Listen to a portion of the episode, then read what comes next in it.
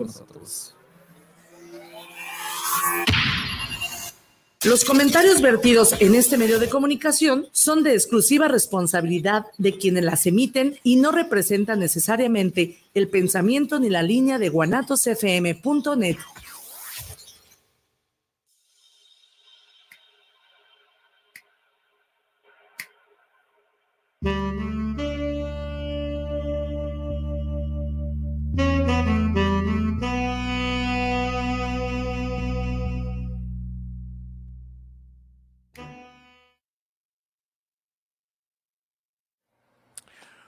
Hola, ¿qué tal amigos? ¿Cómo están? Buenas tardes. Eh, no tarda en llegar eh, nuestra compañera Viri Vargas, ya anda por ahí estacionando su automóvil. Bueno, te recuerdo que estamos en todas las redes sociales, el YouTube El Arte Vivir en Pareja, la fanpage El Arte Vivir en Pareja, se queda grabado para Spotify El Arte Vivir en Pareja, eh, ¿qué más? Este, guanatosfm.net www.guanatosfm.net, el arte vivir en pareja. Va.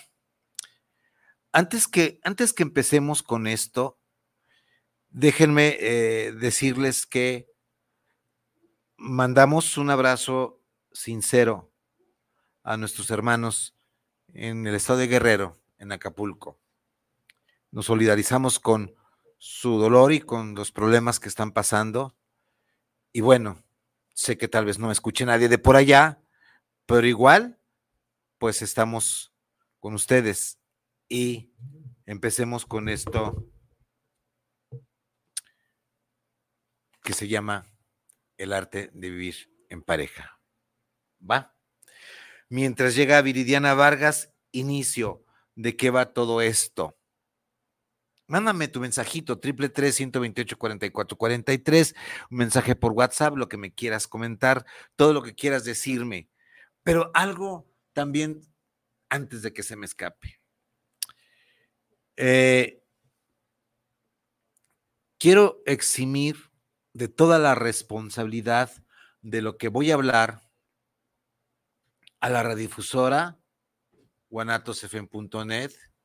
Quiero eximirla de toda culpa o responsabilidad de lo que vamos a hablar a partir de hoy y del programa, de los dos o tres programas siguientes. Ya llegó Viri Vargas, ¿eh? ¿Cómo ven? Hola, hola. Entonces, también quiero eximir a Viri Vargas de lo que vamos a hablar aquí.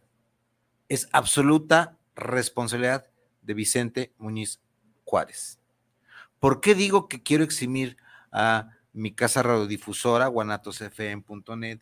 ¿Y por qué, y por qué digo que quiero y que eximo eh, de toda responsabilidad a Viri Vargas. Porque este tema nos va a mover muchísimo. Este tema es para causar polémica y este tema, pues no cualquiera se avienta. Vamos a hablar de micromachismos, la violencia invisible en la pareja. Y yo sé, yo sé, Viri, que mucha gente este, me arriesgo a mucho, más en esta hermosa y ciudad eh, mucho Guadalajara, que me van a tirar duro, pero yo me hago responsable de lo que les estoy diciendo. ¿Ok? Bueno, ¿cómo estás, Viri? Buenas tardes. Corriendo, muy buenas y maravillosas noches. Gracias, precioso Vicente, por esperarme. Gracias, familia bonita. Aquí estamos. Aquí estamos y vamos a empezar. Y vamos a empezar tal vez nos llevemos este programa y el que sigue y el que sigue, no sé, como todas las series del arte de vivir en pareja, pues a veces se van alargando conforme vayamos viendo la necesidad de agotar el tema o hasta donde el tema nos dé. estaba yo preparando el tema, Viris, y estaba preparando lo que vamos a decir, y ya habíamos platicado tú y yo de esto antes, no nos va a dar para una sola, para una sola plática, una, una sola hora, no nos va a dar porque es mucho lo que hay que tratar.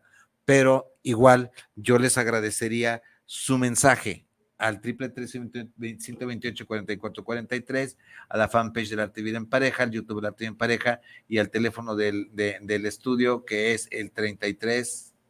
En un momentito, se los pasamos como con mucho gusto.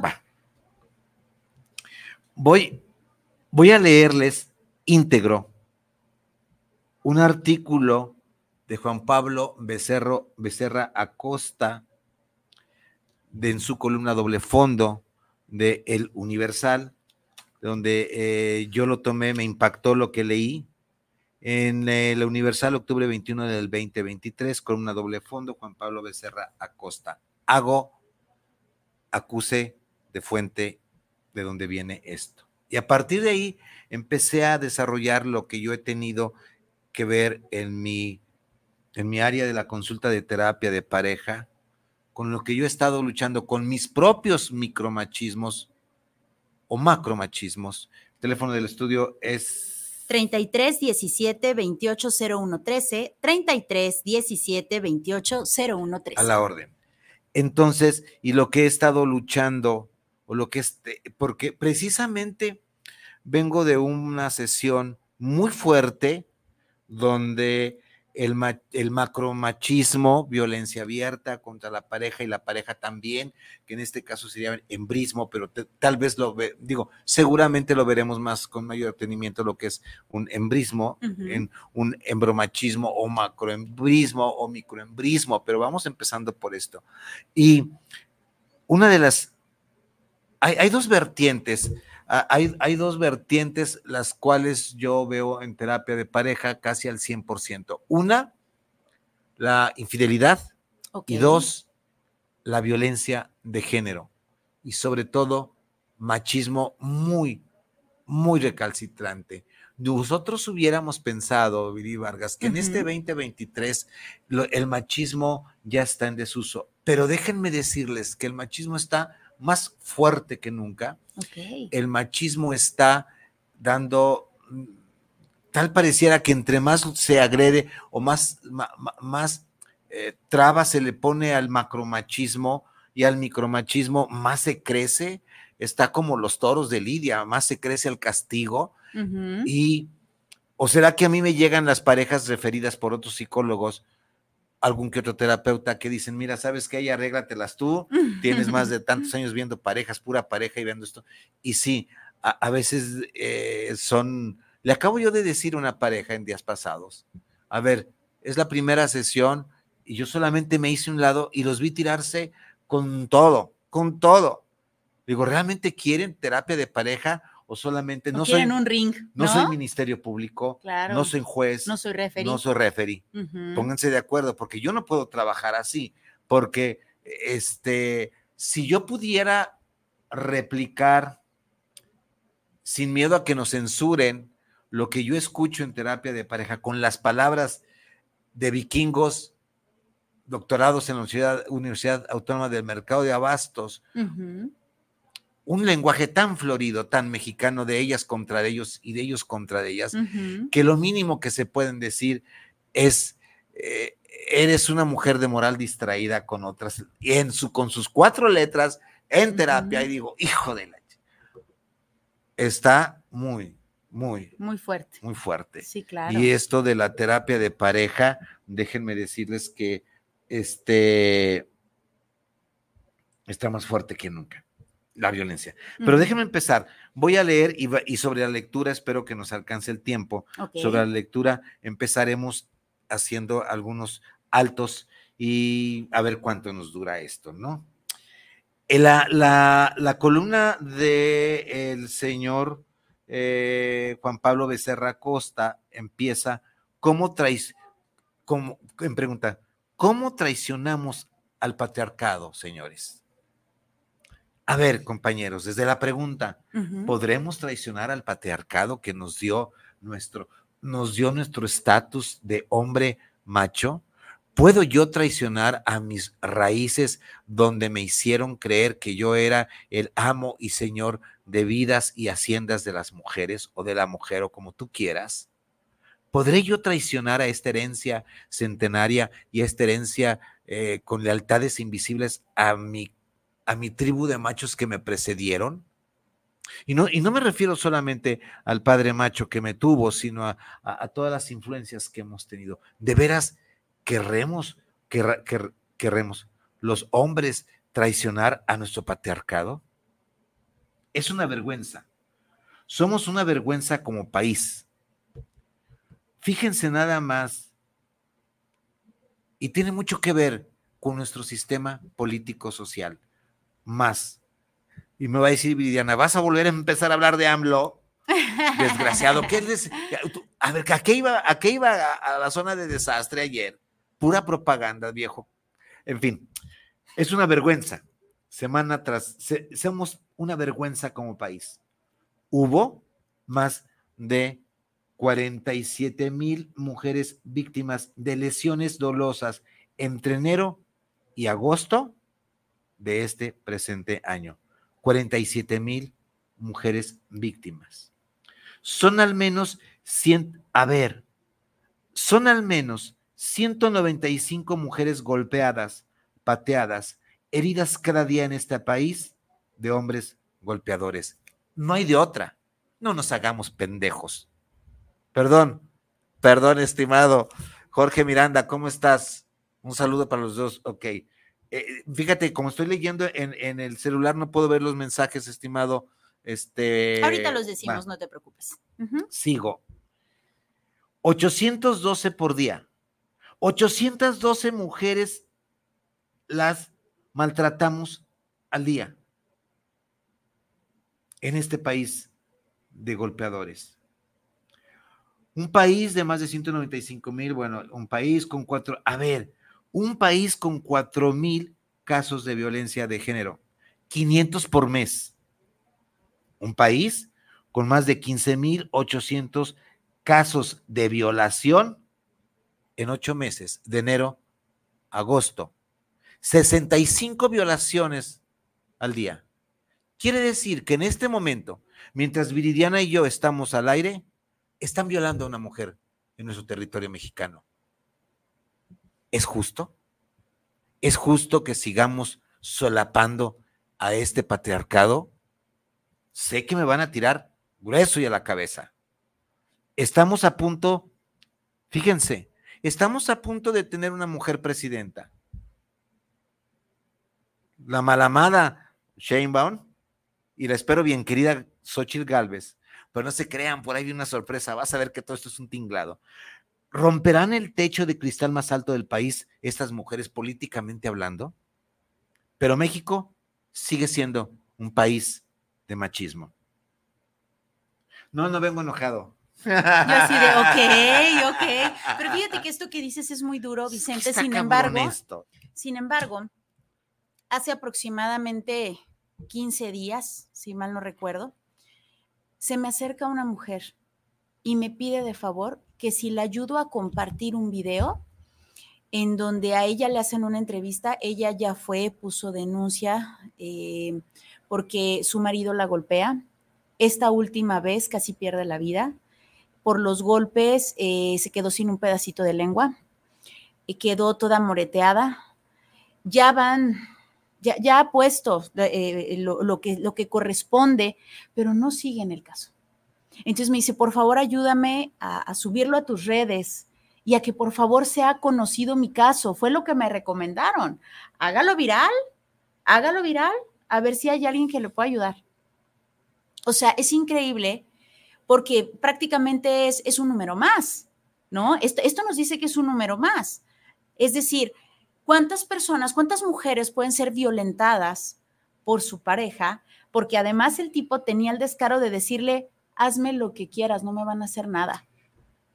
Y él tenía esa convicción y además, ¿qué crees? Tiene, razón. Tiene razón porque no le han hecho nada. y, no le van a hacer nada. Lo hace en delante de los hijos. La mujer tiene miedo por sus hijos, por la vida de sus hijos, y tiene miedo por su vida. Yo lo subí a mis redes y ¿sabes cuántas personas los compartieron? Ninguna. Hubo tan solo dos personas que le dieron like y dos personas que recomendaron, Viri, mándale este dato que vaya a tal lugar.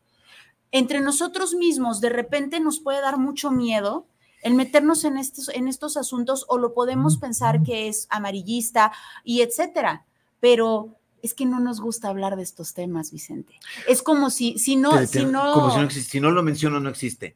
Exacto. o sea, como si no lo veo, no existen. pero, lo que no, pero lo que no mencionas, lo que no hablas no va a existir, va a existir soterradamente, sutilmente. Es que no va a desaparecer, va a seguir existiendo, aunque no en tu cabeza, pero va a seguir existiendo. El hecho de que no no creas no significa que no exista. Sí existe, aunque tú no quieras creerlo. Ahí está. Y esto es, esto es el, eh, el mantenernos, el taparnos, el taparnos. Eh, ay, no, no estoy enojado, pero ni modo. Eh, en, en, taparnos con la misma pinche cobija. Sí, claro. Somos, somos una jauría de, bueno, Claro, que alguien me va a decir, no, no es cierto, yo no me identifico. Sí, no todos. No todos. Pero eso tal pareciera que fue una jauría de lobos esto. Esto está tremendo. Da miedo. Da miedo que nuestras jovencitas las expongamos o se expongan a, a, machismos sutiles y macromachismos en las escuelas, en las, en las universidades. Es, es, es espantoso. Viene desde el no respetar un no quiero gracias. Si ya la chica te lo dijo recio, ya te lo dijo quedito, no gracias, déjala en paz. ¿Por qué insistes una y otra vez, una y otra vez, una y otra vez? Y luego vas y metes tu denuncia de acoso. ¿Y qué crees? No. Pues buenas noches. No, no hay, no hay, no hay, no hay. Ahora sí, como dice Héctor Fres, no hay. No hay. Esto es. ¿Y luego no quieren que nos enojemos? No, no, no, no estamos enojados. es descripción de los hechos, ¿no? Y los hombres no solo no nos enteramos cabalmente de todos nuestros machismos cotidianos, machismos cotidianos, sino que realmente no hacemos lo que tenemos que hacer cada día para deconstruir profundamente hasta extirpar estos atavismos o ataduras, esos machismos que seguimos perpetrando y reproduciendo una, otra y otra y otra vez. Las mujeres mexicanas y las de todo mundo llevan décadas, siglos, luchando contra la misoginia que caracteriza a millones de hombres en todos los ámbitos de la sociedad. Han avanzado a pasos agigantados en su conciencia libertaria e igualitaria. Han triunfado en sus múltiples batallas para sacudir conciencias en pro de la igualdad de género probablemente nosotros queramos sacudir conciencias, ya déjalo, no en pro de libertad, de, igualdad de género, ya en pro de quitar la violencia contra un ser humano que no te está, que, no, que la has convertido en un ser humano indefenso. A ti te conviene tenerla indefensa a, la mujer, te conviene tenerla como dice, con miedo. Y como dice eh, esta en los cautiverios de la mujer. Nosotros hemos, nosotros hemos construido cautiverios, Marcela Lagarde, en la mujer. Le hemos dicho que estos cautiverios son buenos y le hemos cerrado, o ella se ha cerrado en estos cautiverios y la llave la ha querido tirar. Marcela Lagarde habla de cuatro cautiverios. Las madres, las monjas eh, la madre monja puta y creo que por ahí viene enfermera. Mm, dame chance, pero no, no nos queremos desviar, ¿sí? Y lo dice con todas las palabras, lo cito textualmente como lo está escrito en el libro de Marcela Lagarde, Los cautiverios de la mujer, ¿sí? Bueno, seguimos, deja ver dónde queda. Ok. Han escrito, escrito y escrito, y denunciado y denunciado y denunciado, y nosotros los hombres, ¿Qué hemos hecho realmente? ¿Hemos hecho algo?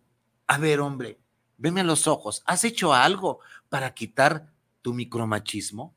¿De veras has hecho conciencia o no quieres hacer conciencia? Mirándome a los ojos, o mejor, mirando a los ojos de cualquier mujer, ¿qué has hecho tú, hombre, para traicionar al patriarcado? ¿Has hecho algo para traicionar a los que te dan el palmarazo en la espalda porque piropeaste soezmente a una mujer? ¿A dónde vas solita, mamaceta? ¿Qué hijos de la chingada te importa? Ah, perdón, no, no estoy enojado, pero ahí vamos. Pero es que es cierto, de verdad, o sea, eh, ¿estás sola? ¿A dónde vas? ¿Te acompaño? Si quisiera que me acompañaras, te lo hubiera pedido, ¿no?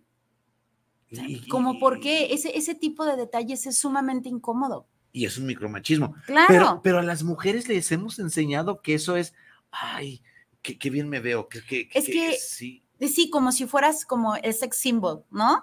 Pero no va por ahí no va por ahí. A final de cuentas es una falta de respeto. Obviamente, si la persona em, realmente tiene un interés en ti y realmente tú eh, das eh, pie a este interés y entre los dos eh, consensuadamente, entonces dices, bueno, sí, sí quiero que me acompañe. Así es. Pues, pero si ya te dijo que no.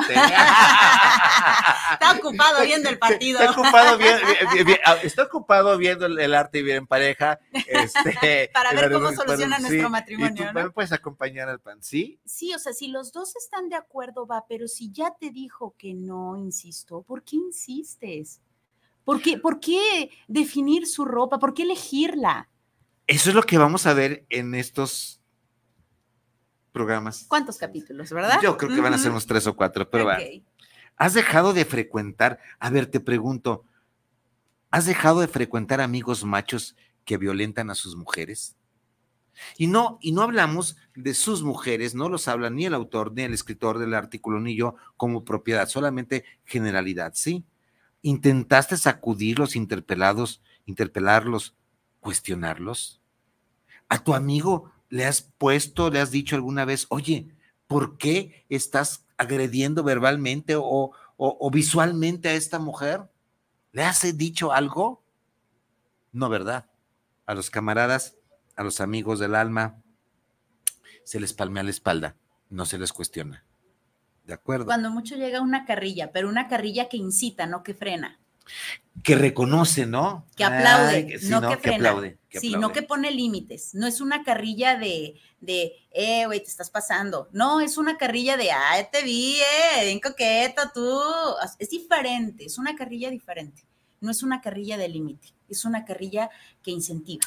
Me acuerdo, ya, ya, lo había, ya lo había dicho yo, pero lo vuelvo a decir de un ejemplo. Me acuerdo hace algunos años, un tiempo atrás, yo estaba en uno de esos, en, un congreso de psicoterapia en Puebla. Y un conocido, que en aquel tiempo pensé que era mi amigo, pero ya marqué el alto, y un conocido me decía, oye, al día siguiente de la, al día siguiente de la cena, que en, todos los congresos hay de la fiesta de bienvenida y de cóctel de bienvenida, me decía, ¿tú crees que está bien hecho lo que hizo fulana de tal? Digo, ¿qué? Dice, se enojó porque la invité, porque la invité a la habitación. Dice, entonces, ¿para qué baila así conmigo? ¿Para qué se luce en el baile? ¿Para qué me coquetea? Y cuando le digo que nos vayamos a la habitación, se enojó. Y la quise besar y se molestó. Entonces, ¿para qué me hace eso? Dije, fulano de tal. ¿Qué hijo de la chingada eres? Así de, perdón. Y mira, Isra, hoy nos van a cerrar el changarro, compañero. ¿Qué dices? Atrás pagan. que paga Isra, ¿no? Atrás pagan. Algunos tenemos el desparpajo eh, de, afirmar que hemos acompañado a las mujeres en sus luchas y mil batallas, pero la verdad es que en momentos de severa crisis podemos darnos cuenta que estamos estancados, de que vamos lejísimos de ellas en toma de conciencia acerca de todo lo que no es permisible, porque hay decenas, cientos de actitudes nuestras que las vulneran no solamente tu macromachismo de golpear y decir eres una tal por cual, lesiona, agrede, vulnera, ofende, lastima, denigra, las partimos, las rompemos, las separamos, las defraudamos. No solamente esto, también hay los micromachismos. Y esto es inadmisible.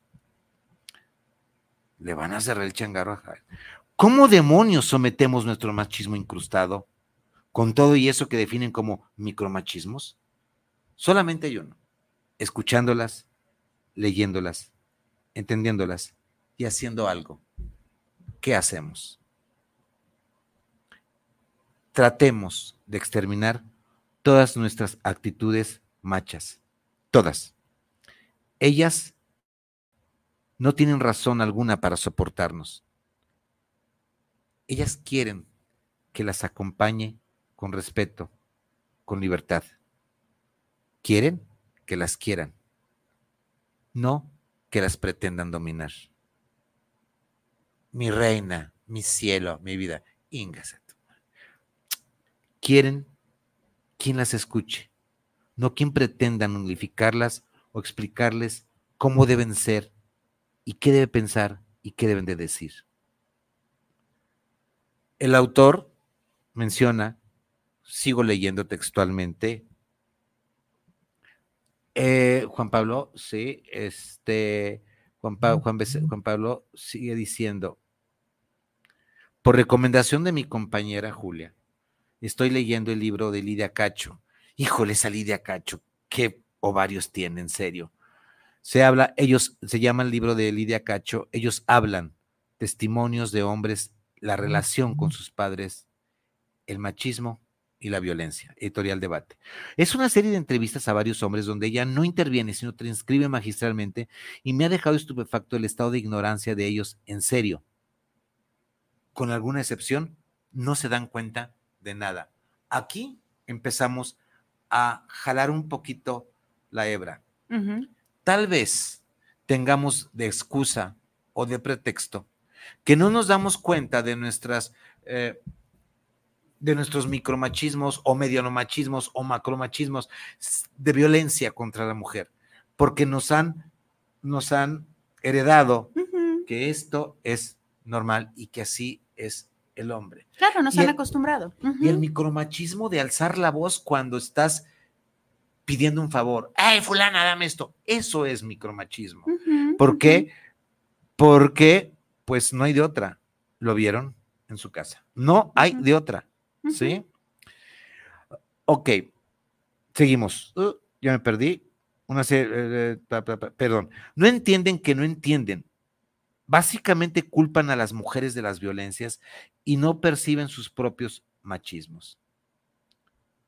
Urge que nos reinventemos para dinamitar el machismo, todos los machismos, y que emprendamos la lucha nosotros mismos para extinguir del patriarcado de la existencia de ellas, pero sobre todo extinguir el patriarcado sobre nuestras propias existencias. Cierro, gracias a Juan Pablo Becerra, muchísimas gracias. Fue artículo de él, escrito en el Universal, sábado pasado de octubre, ahí le buscan, pero es la columna de, él. Gracias. Cierro este, la cita y pues, ¿qué crees? Que ya hay un montón. ¿De mensajitos? Eh. Sí, bueno, es que está, está la polémica al 1200 y pues bueno, esto que comentas realmente tiene que ver mucho con el respeto, ¿no? Decían las abuelitas que en la manera del pedir está el dar. Entonces, si yo pido gritando las cosas, pues seguramente se me van a dar de mala gana o definitivamente estoy eh, violentando a la persona, me den las cosas o no. Estoy violentando a la persona, ¿no? ¿Por qué? Pues porque no tengo por qué gritarle absolutamente a nadie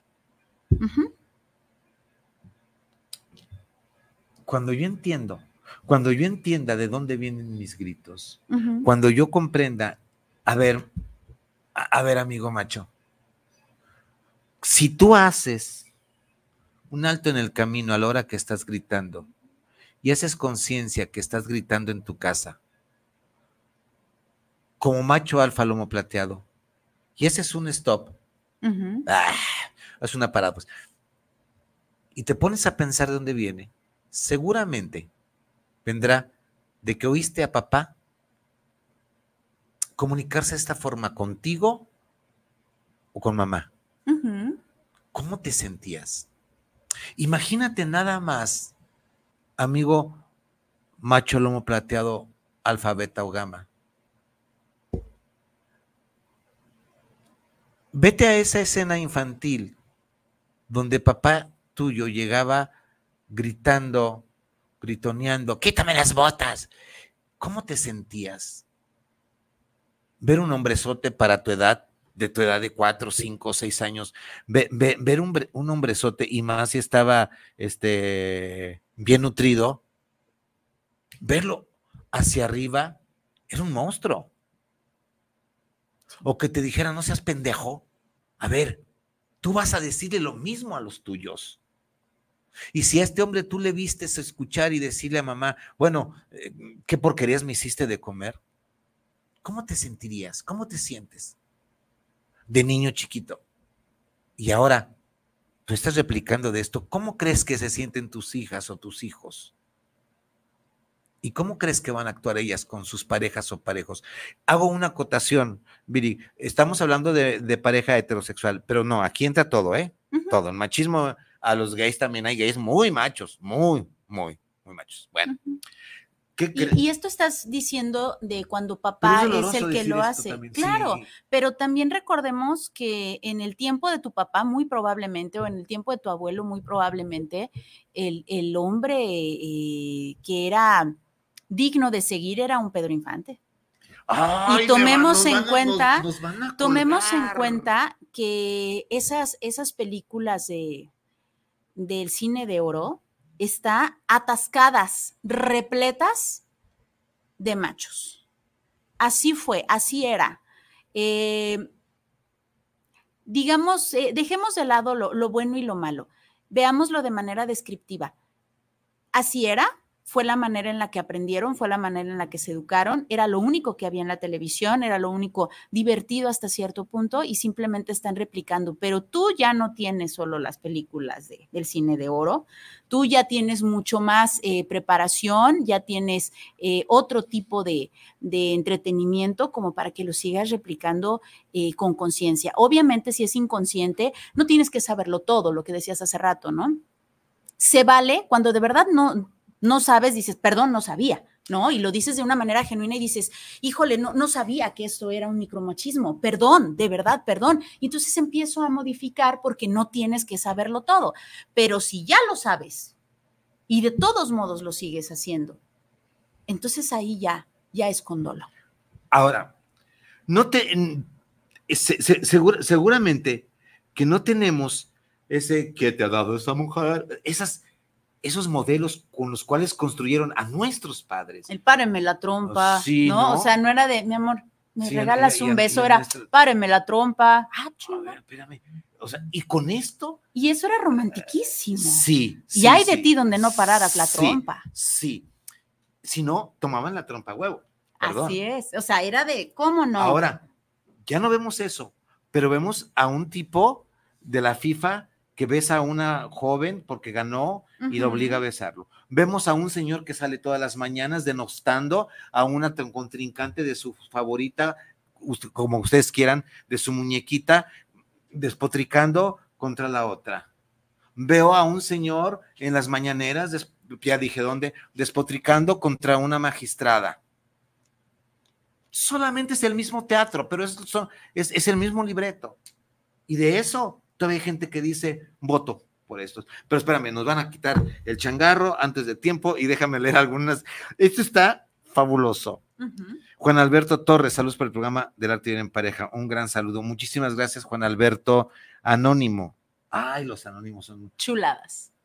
Dice, para eh, eh, eh, desde México, bueno, sí existe el micromachismo, pero en el tema de las feminazis, te prometo, te prometo, Anónimo, que vamos a hablar, así como de micromachismos, vamos a hablar de este feminismo extremo, este feminismo radical, vamos a hablar malentendido, violento, en donde eh, el propio sistema las, las encapucha y vamos a hablar de esto y vamos a hablar de eh, estas, porque también hay embrismos, pero los embrismos va anónimo los embrismos no violan, no hay, no hay eh, embrimicidio como feminicidio, no hay hombrimicidio, estoy inventando términos, pero hasta ahorita no hay una doña que salga de su casa a echarle mano a, una,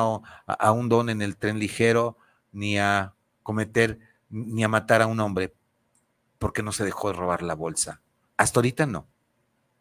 ¿Va? Pero te prometo que lo vamos a tratar. Gracias, amigo anónimo. Oscar Ruiz, Oscar Cruz, saludos para el programa, el tema que está tratando en mesa. gracias. Y apenas, miren, miren lo que preparé. No, apenas estamos empezando. Víctor Daniel Ortega, saludos para el programa, saludos a Arte en Pareja. Muchas gracias. De este lado tenemos al buen George Miranda. George? Precioso, nos dice un saludo a los dos, es un tema muy interesante y llegué a tiempo, ansioso por aprender. Es verdad lo que escucho, incluso me han tocado compañeros terapeutas, lo pone entrecomillado, que dentro de terapia siguen fomentando los micromachismos disfrazados de caballerosidad. Hay una gran diferencia entre feminismo y neofeminismo y feminismo radical. Y de parte de Mac Val Álvaro nos dice, saludos Doc.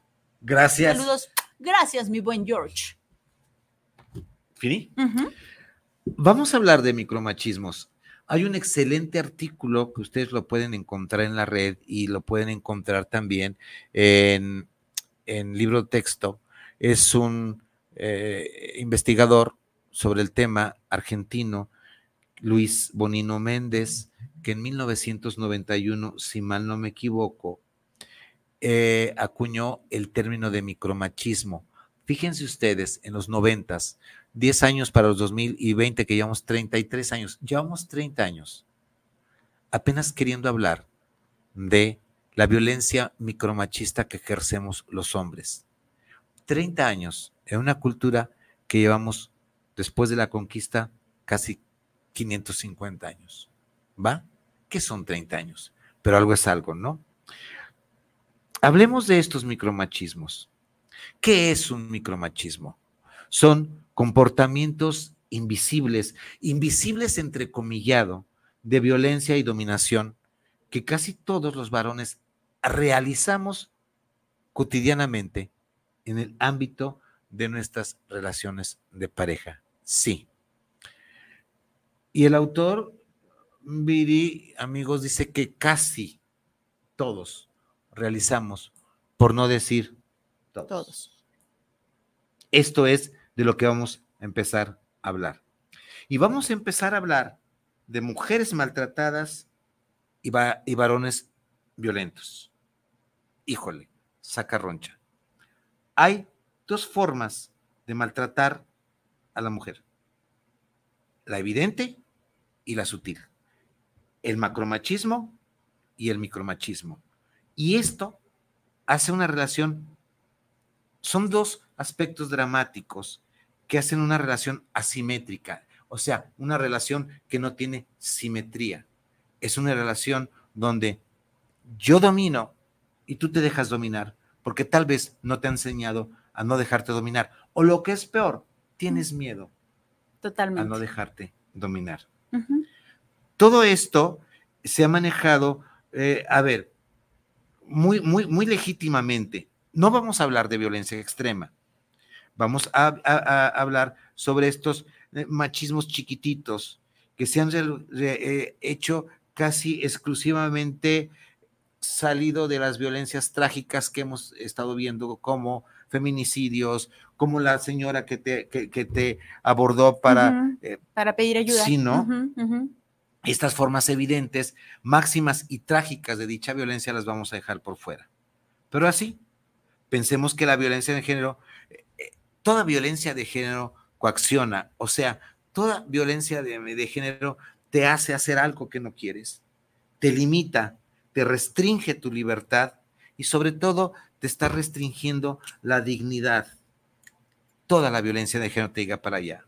y hay que agregar, Vicente, que va en aumento que empieza muy sutil y que más y más y crece y crece. Si lo permiten. Sí, claro. Por ejemplo, esta, esta chica que, se acerca conmigo empezó muy sutil y la primera vez se veían los golpes. Esta vez ya se veía, eh, digo, le tuvieron que suturar parte de su lengua. O sea, ya es, estos mismos golpes, al principio eran moretones, ahora ya eran cortes y ya era eh, esta, esta lengua, ¿no? Eh, mutilada. O sea, eh, va en aumento, repito, ella teme por su vida y teme por la vida de sus hijos, más porque él mismo dice, no me hacen nada. Y no le hacen nada. No le hacen nada. El otro día, hablando de esto, gracias Horacio. Eh, Horacio es eh, mi diseñador gráfico, que espero que ahora, ahora sí y llegue por fin a buen puerto porque le he buscado en serio y no me han podido encontrar. Soy, soy, soy muy, muy, muy durito para soy, soy testigo de, que, de que no ha podido funcionar. Esperemos que esta relación sí. Esperemos que seas el buen Horacio. Horacio, buenas noches, un gusto escucharlos y en espera de ver cómo abordan este tema tan polémico. Saludos, Vicente y Viri. Gracias. Este, como que dice, me sentí en espera de ver cómo abordan este tema, ¿eh? A ver, a ver si no se equivocan. Gracias, Horacio. Vamos a, a trabajar juntos.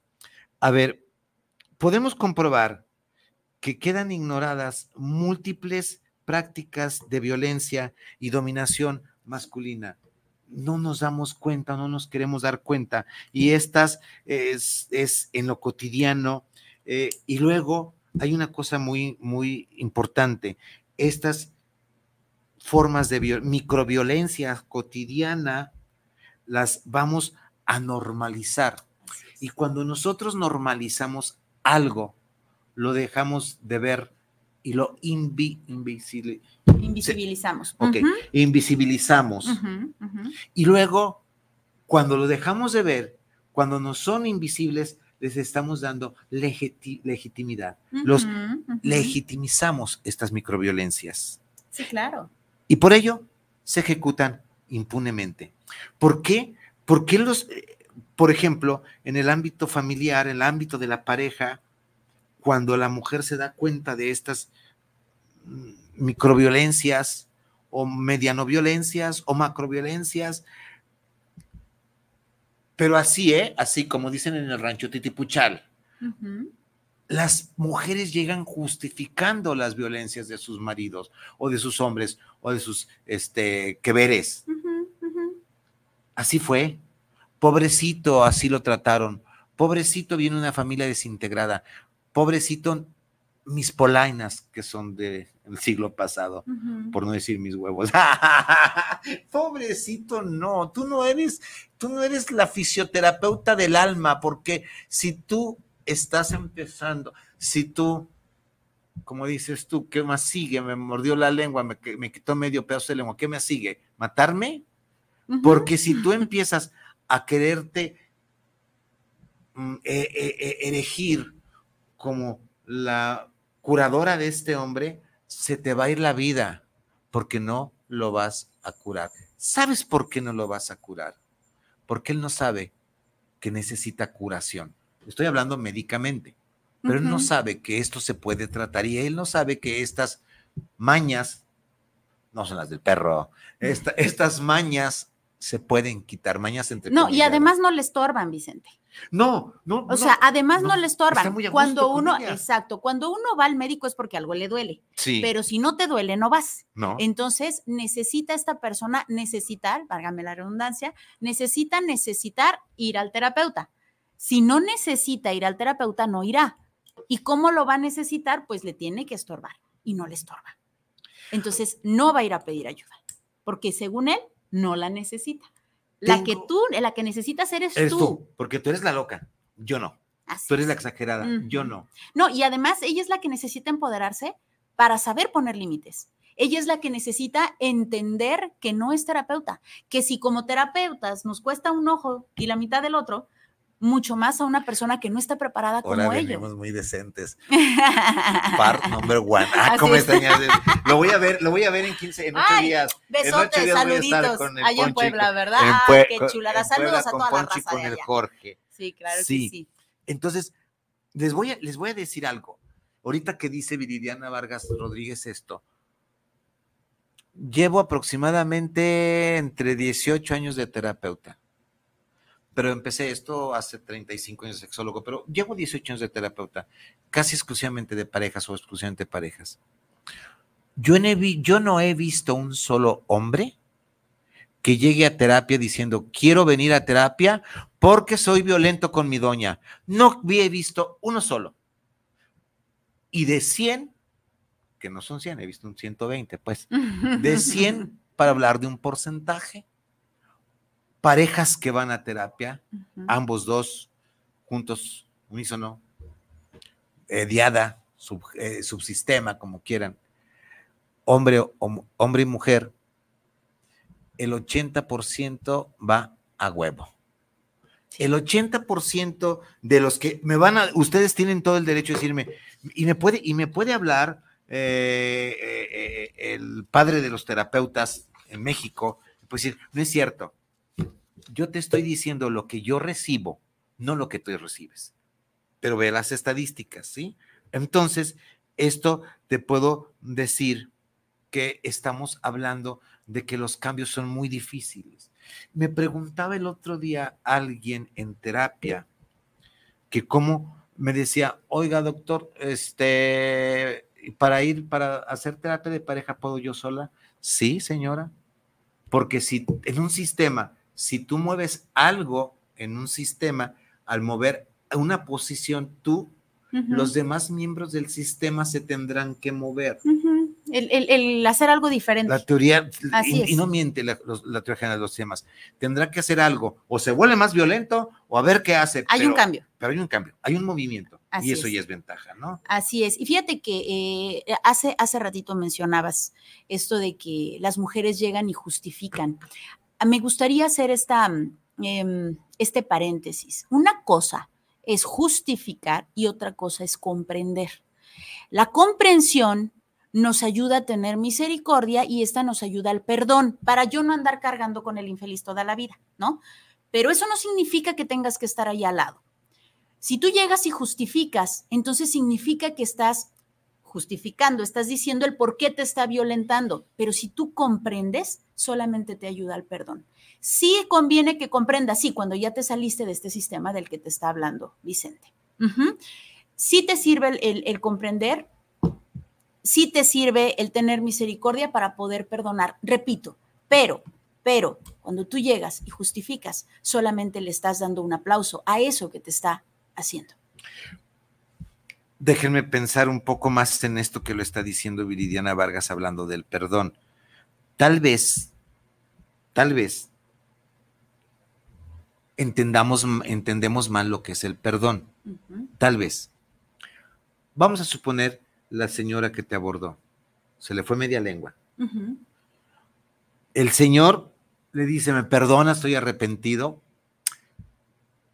Si vámonos, si, si vamos a, ver esta parte, dice, bueno, ok, te perdono, pero no te muevas a parar enfrente porque te mato, hijo de la tal por cual.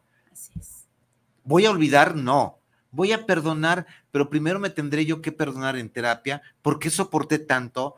¿Por qué permití tanto? ¿De dónde viene mi abnegación y mi sufrimiento? ¿De dónde? Entonces tal vez el perdón sea para mí, pero a ti es, por ejemplo, la terapia del perdón del abuso sexual. Nosotros llevamos, ay Dios, nosotros llevamos eh, este, al contexto de la terapia primero lo que tienes que hacer con un abuso sexual es parar el abuso, que el abusador sea, sea eh, exhibido en el, en el sistema donde vive, que sea señalado, sin, no hay de otra, sistema social en la familia, y en el, en el, en el, en el proceso del tratamiento tendrá que pedirle perdón a la víctima. Y tendrán que, tendrán que pedirle perdón a la víctima el perpetuador, la madre porque la madre, hay muchísimos casos que sabía que lo permitía, que se hacía. Era cómplice. Sí. El padre tendrá que pedirle perdón a la hija por no creerle que el tío la quiso manosear y que el tío le quiso enseñar revistas pornográficas y que el tío le dijo, este, yo te enseño sexualidad a una niña con síndrome, con, retraso emocional o mental o, o síndrome de Down. Tendrán que pedirle perdón mamá y papá por no protegerla. Ok, sí te voy a perdonar, pero a este desgraciado, si no, ¿y qué quieres? ¿Cómo quieres este, que, lave mi falta? ¿Sabes qué? Vete a vivir a la Patagonia y no te me vuelvas a aparecer encima. Es que sí. Porque no te voy a perdonar para abrazarte, no puedo, no puedo. Eso es que el, perdón no es olvidar, como bien comentas, y el perdón no es para volver. El perdón no es para volver a estar juntos, el perdón no es para volver a intentarlo, el perdón no es déjame pongo otra vez de modo, no. El perdón también es el límite.